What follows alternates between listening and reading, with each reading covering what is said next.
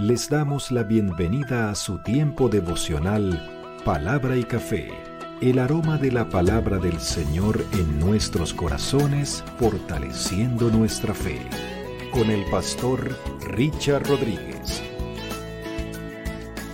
Por R12 Radio, más que radio, una voz que edifica tu vida. Bienvenido. Para hoy, mis amados, para hoy en palabra y café dice de la siguiente manera, Señor, me duele la muerte de mis amados. Estamos en la nueva temporada, a ti cantaré mientras viva, y estamos analizando, revisando las canciones, los cánticos que hay registrados de manera explícita en la Biblia y vamos, por supuesto, en el Antiguo Testamento y volvemos y retomamos los contextos históricos de los que ya hemos hablado en temporadas anteriores porque la repetición es parte clave del conocimiento, de la memoria, de amar las cosas, de recordar aquello que el Señor ha puesto en nuestros corazones y enfrente nuestro. Por algo el Señor siempre dijo en cuanto a la Shema, repite esto a tus hijos, repítelos todos los días, cuando entres en casa, cuando salgas de casa, cuando vayas por los caminos, cuando te levantes, cuando te acuestes, repítelo, repítelo y repítelo,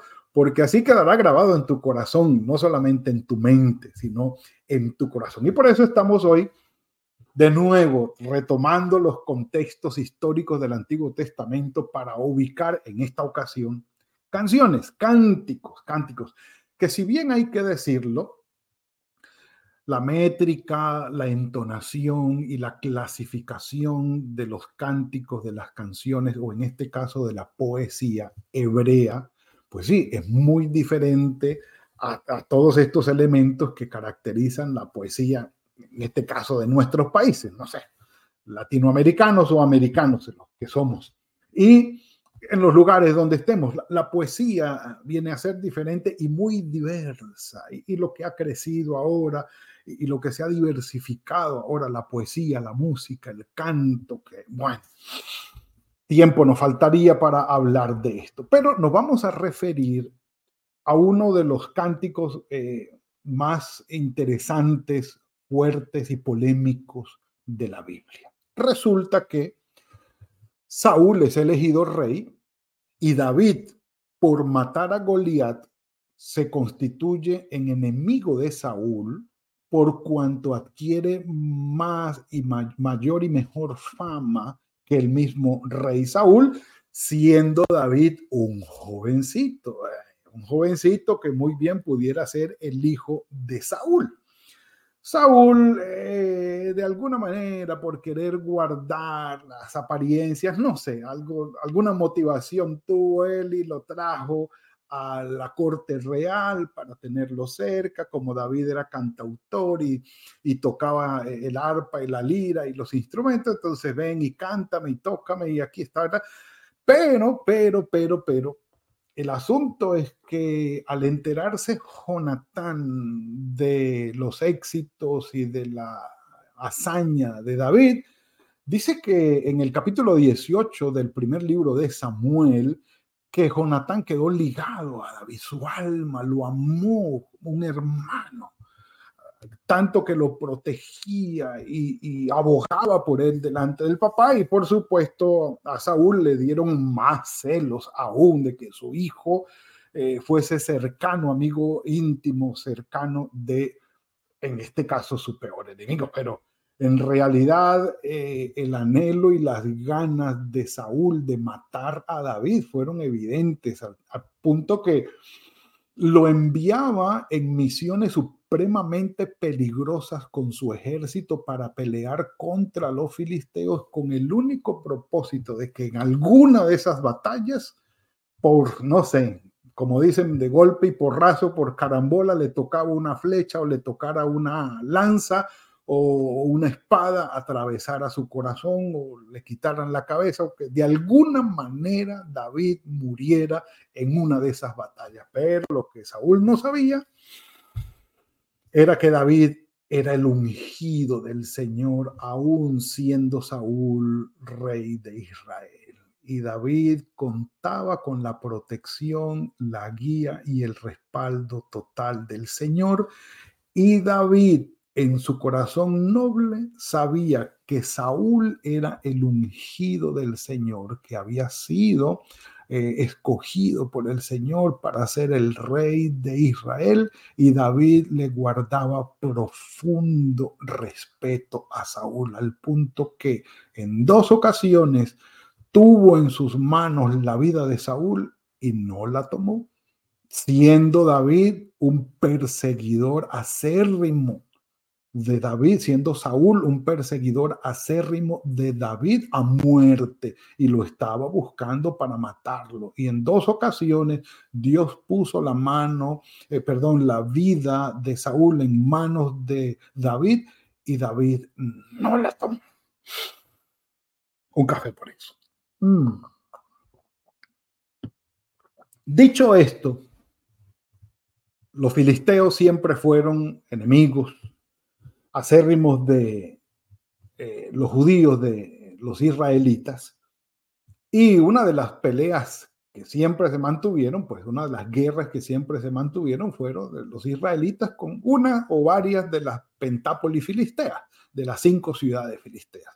En ocasiones se unían, en ocasiones peleaban solos, pero en este caso hubo tal batalla de los filisteos contra los israelitas que Saúl y Jonatán cayeron muertos en la batalla. Esta guerra o esta batalla, mejor dicho, está registrada en el primer libro de Samuel, eh, capítulo 31, y en el primer libro de Crónicas, capítulo 10, donde se escribe la batalla de los filisteos contra Israel y cómo en Gilboa, en el monte de Gilboa, los filisteos dan muerte a Saúl y les dan un tratamiento, ¿cómo lo diríamos? Humillante a, a los cadáveres, tanto de Saúl como Jonatán, y los decapitan, les quitan sus armas, las llevan al templo de Astarot, su dios, los filisteos, y en las... Eh, en, los muros de la ciudad cuelgan los eh, cuerpos sin vida de Saúl y de Jonatán. Al darse cuenta de esto, los hombres de Israel envían una comisión y buscan a estos hombres, eh, los de, de Galaad, fueron y, y tomaron los cuerpos de Jonatán y de Saúl y los trajeron y dice el texto que los quemaron quemaron los cuerpos. Esto es como los que están buscando en la Biblia algo que les hable de la incineración o de quemar los cuerpos de los muertos. Bueno, ahí Saúl y Jonatán fueron quemados y después sus huesos fueron sepultados después de ayunar y después ayunaron siete días. Resulta que le llegan con, a David con la noticia. Y David y los hombres que estaban con David rompieron en llanto, en lamento, rasgaron sus vestiduras. Y se conoce el primer capítulo de Samuel, eh, perdón, sí, el primer capítulo del segundo libro de Samuel. El capítulo 1 del primer, eh, el segundo libro de Samuel, capítulo 17 en adelante hasta el 27. Se le conoce como la endecha de David, el lamento de David o la elegía, como quieran decirlo, la elegía, el llanto, el canto fúnebre, la canción de lamento, de fúnebre, la canción triste de David. Es una canción fúnebre que se le puede calificar como una elegía o como una endecha. Pero eh, ya para nuestros digámoslo así, para nuestra clasificación como, eh, digamos, hispanohablantes, la elegía o la endecha, en especial la elegía, tienen una, digamos, una clasificación métrica específica de cuántos versos, de cómo es la entonación y todo eso en, la poesía. Pero eh, digamos que como título para hablar de la clasificación del cántico es una endecha, es una elegía, es un lamento o un canto fúnebre. Y nosotros conocemos varios. y si no varios, los hemos oído por lo menos de lo que significa componer una canción a alguien muy, muy amado que ha muerto. De los cánticos más famosos, hay uno de los cánticos del vallenato en la, en la música colombiana, que precisamente se, se le llama La Elegía, y otra canción que no recuerdo el nombre, pero la cantaba eh, este cantante mexicano que ahorita, Juan Gabriel, eso, él la cantó, de él la escuché que cantaba a alguien que había muerto. Y es una canción triste, es una canción triste. Y más o menos como para que tengamos la idea de ese lamento fúnebre o, o de esa elegía o de esa endecha. Dice que David entonó este lamento, capítulo primero del segundo libro de Samuel, versículo 17 Entonó este lamento por Saúl y Jonatán, su hijo, por ambos. Y dijo que debía enseñarse esta canción a los hijos de Judá. Así está escrito en el libro de Hazer. Dice, obviamente, que es un libro como el de las guerras de Yahvé, que nunca llegó a ser conocido, esos libros que quedaron mencionados, pero quedaron perdidos en la historia. El libro de Hazer el Justo. Dice, ha perecido la gloria de Israel sobre sus alturas. ¿Cómo han caído los valientes? Y esta frase la repite tres veces en toda la endecha. En el capítulo, en el versículo 19, cómo han caído los valientes. En el versículo 25, cómo han caído los valientes. Y en el 27, cómo han caído los valientes. Que en realidad utiliza el término Geber el término Geber en hebreo significa hombre valiente, fuerte, inteligente, astuto. Es diferente para el término Ish, ¿sí? que significa ah, esposo, hombre débil, eh, enfermizo, Ish. Y el término eh, para la mujer es Isha, que se conoce. Pero bueno, e, es diferente. Aquí lo que resalta ese término es la valentía, la fuerza, la inteligencia, el arrojo del ser humano. Pero han perecido, por muy valientes que sean, han perecido. Y viene la tristeza. No lo digan en Gat, es decir, una de las pentápolis, una de las ciudades de la pentápolis filistea, Ascalón es la otra, para que los filisteos no se alegren de esto. Pues sí, era la costumbre, como lo sigue siendo ahora, que cuando los enemigos sufren bajas y grandes pérdidas, pues nos alegramos y hacemos fiesta por su tristeza, por su pérdida. Montes de Gilboa, versículo 21, ni el rocío ni la lluvia caiga sobre vosotros, ni seáis tierras de ofrendas o tierras fructíferas porque allí fue desechado el escudo de los valientes, el escudo de Saúl, como si no hubiera sido ungido con aceite. Sin sangre de los muertos, sin grasa de los valientes, el arco de Jonatán jamás retrocedía, ni la espada de Saúl volvió vacía, o sea, que eran hombres valientes de siempre tener victoria. Eran guerreros difíciles, muy, muy difíciles de eh, vencer en el campo de batalla. Lo reconoce David, que también era uno de ellos, y si no, mejor que ellos. Sin sangre de los muertos, bueno, su espada nunca volvió hacia Saúl y Jonatán, versículo 23, amados y queridos, inseparables en la vida, tampoco en su muerte fueron separados porque murieron juntos. Más ligeros eran que las águilas y más fuertes que los leones. La amistad tan cercana, tan fuerte entre Jonatán y David no causó la ruptura entre el vínculo, la cercanía de Jonatán y Saúl, su padre. Esto es importante, pero lo que deja ver el escrito es el dolor tan grande que produce que dos seres amados mueran el mismo día. Si ya de por sí la muerte de un ser querido es dolorosa, cuánto más la muerte de dos seres queridos al mismo tiempo. Testimonios de estos hemos tenido y es muy dura la experiencia, mis amados. Muy dura. Dos hijos o dos hermanos que han muerto el mismo día. Dos esposos que han muerto en un accidente el mismo día y el lamento y el dolor para sus hijos que quedan solos frente a la muerte de sus dos padres el mismo día. O los padres que lamentan la muerte de dos hijos en un mismo día, en un mismo accidente, en una misma tragedia.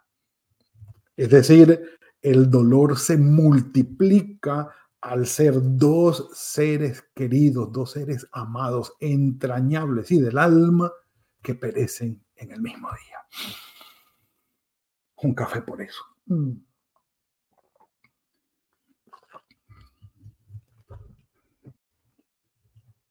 Mi mejor amigo, uno de mis mejores amigos, que son muy, muy contados, es decir, no pasan de tres, eh, murió en un accidente de tránsito y a los muy pocos meses su hermano menor también falleció. Y esta muerte trajo, por supuesto, una tragedia inolvidable sobre toda la familia. Es decir, dos seres queridos que partieron muy cercanamente. No imagino entonces el dolor de unos padres perder dos hijos en un mismo día, en una misma tragedia, o la tragedia de unos hijos perder a sus dos padres el mismo día. Esto es innombrable, innombrable. Pero esto sucedió aquí. Hijas de Israel, dice el 24. Llorad por Saúl, que os vestía de escarlata y de lino fino, quien adornaba vuestras ropas con ornamentos de oro. Claro, cuando estos personajes iban a la batalla, a la guerra, y ganaban las guerras como estaban acostumbrados, traían el botín y acostumbraba Saúl y Jonatán, sobre todo Saúl el rey, a decir, bueno, entreguenle estos ornamentos a nuestras mujeres. Y, las mujeres disfrutaban de todas estas cosas, pero lo menciona eh, David diciendo, la endecha también debe ser de ustedes. ¿Cómo han caído los valientes en medio de la batalla? Jonatán muerto en tus alturas. Y aquí ya describe solo lo de Jonatán para decir el 26. Angustia tengo por ti, Jonatán, hermano mío. Cuán dulce fuiste conmigo. Más maravilloso me fue tu amor que el amor de las mujeres. Cómo han caído los valientes, cómo han perecido las armas de guerra. Y el versículo 26, por supuesto, es uno de los polémicos eh, versículos por la parte moral que encierra y que hacen resaltar aquí. Quienes van a decir que el homosexualismo o el amor entre dos hombres que incluye la intimidad sexual no era un pecado. Por favor, allí no está hablando de eso. La explicación que existe bueno, no hay una mención específica de esto, así como se mencionó el pecado del adulterio de David con Betsabé, tendría que mostrarse también el pecado de David con Jonatán y no se mencionó de esa manera. Esto es entonces una, eh, digámoslo así, una evidencia, un argumento para legitimar la homosexualidad no, no lo es, porque la homosexualidad es condenada como un pecado tanto en el Antiguo como en el Nuevo Testamento. Ahora, el que quiera legitimarla ya es problema de él, ¿sí? Porque si legitimamos la homosexualidad por, por el amor que expresó David eh, de Jonatán, entonces tendríamos que legitimar también el adulterio y el asesinato que cometió con Bexabe y con Uría. Pero no es el caso nuestro, eh, el de hoy, el de profundizar en este versículo. No es el amor de Jonatán y David un amor homosexual, un, un amor eh, que busque la intimidad. Ahora, hay quienes lo toman así y hay otros que lo defienden diciendo que no lo es. Bendito sea el Señor. Como les digo, no vamos a entrar en nuestro devocional a, decir que sí, no. Ahí está el amor de Jonatán y David. ¿Pueden dos hombres llegar a amarse entrañablemente como hermanos y tener un amor cercano de verdad? Pues David y Jonatán lo testifican. Sin llegar a la homosexualidad, sin llegar a la homosexualidad, porque no está escrito allí no es nuestro énfasis, no vamos a definirlo ahora. Personalmente no creo que haya llegado David y Jonatán a ese tipo de intimidad. Y lo decimos porque es uno de los textos más difíciles y más, eh, digamos, eh, contenciosos en este punto de la moralidad que pudo haber guardado David con Jonatán y Jonatán con David. Fueron amados, porque lo mismo dicen del Señor Jesucristo con Juan, el discípulo amado. Dejándolo allí, mis amados, porque no, no es la profundización y hay textos, eh, perdón, hay estudios profundos sobre esto en el hebreo y todo, no lo vamos a mencionar ahora. ¿Qué tenemos que decir? Que definitivamente Jonatán y David se amaban como hermanos, se amaban con el amor de hermanos.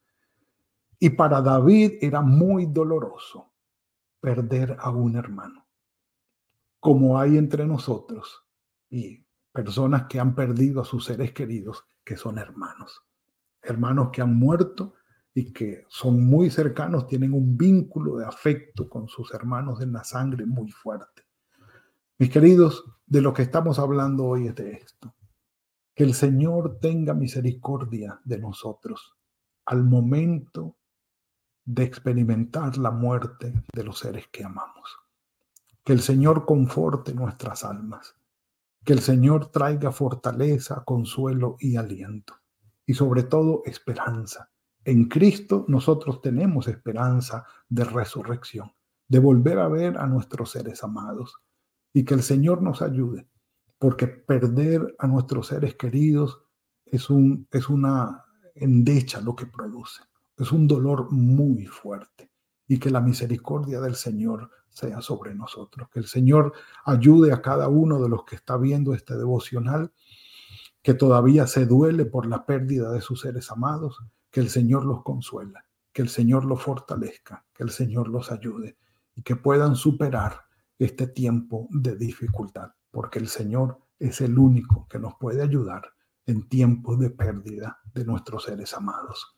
Padre nuestro, gracias por lo que nos has entregado hoy sea tu misericordia sobre nuestras vidas.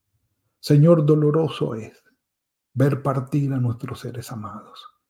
Gracias por esta endecha, por esta elegía, por este canto de lamento que quedó guardado, Señor, de David sobre la muerte de Saúl y de Jonatán, seres muy amados para él.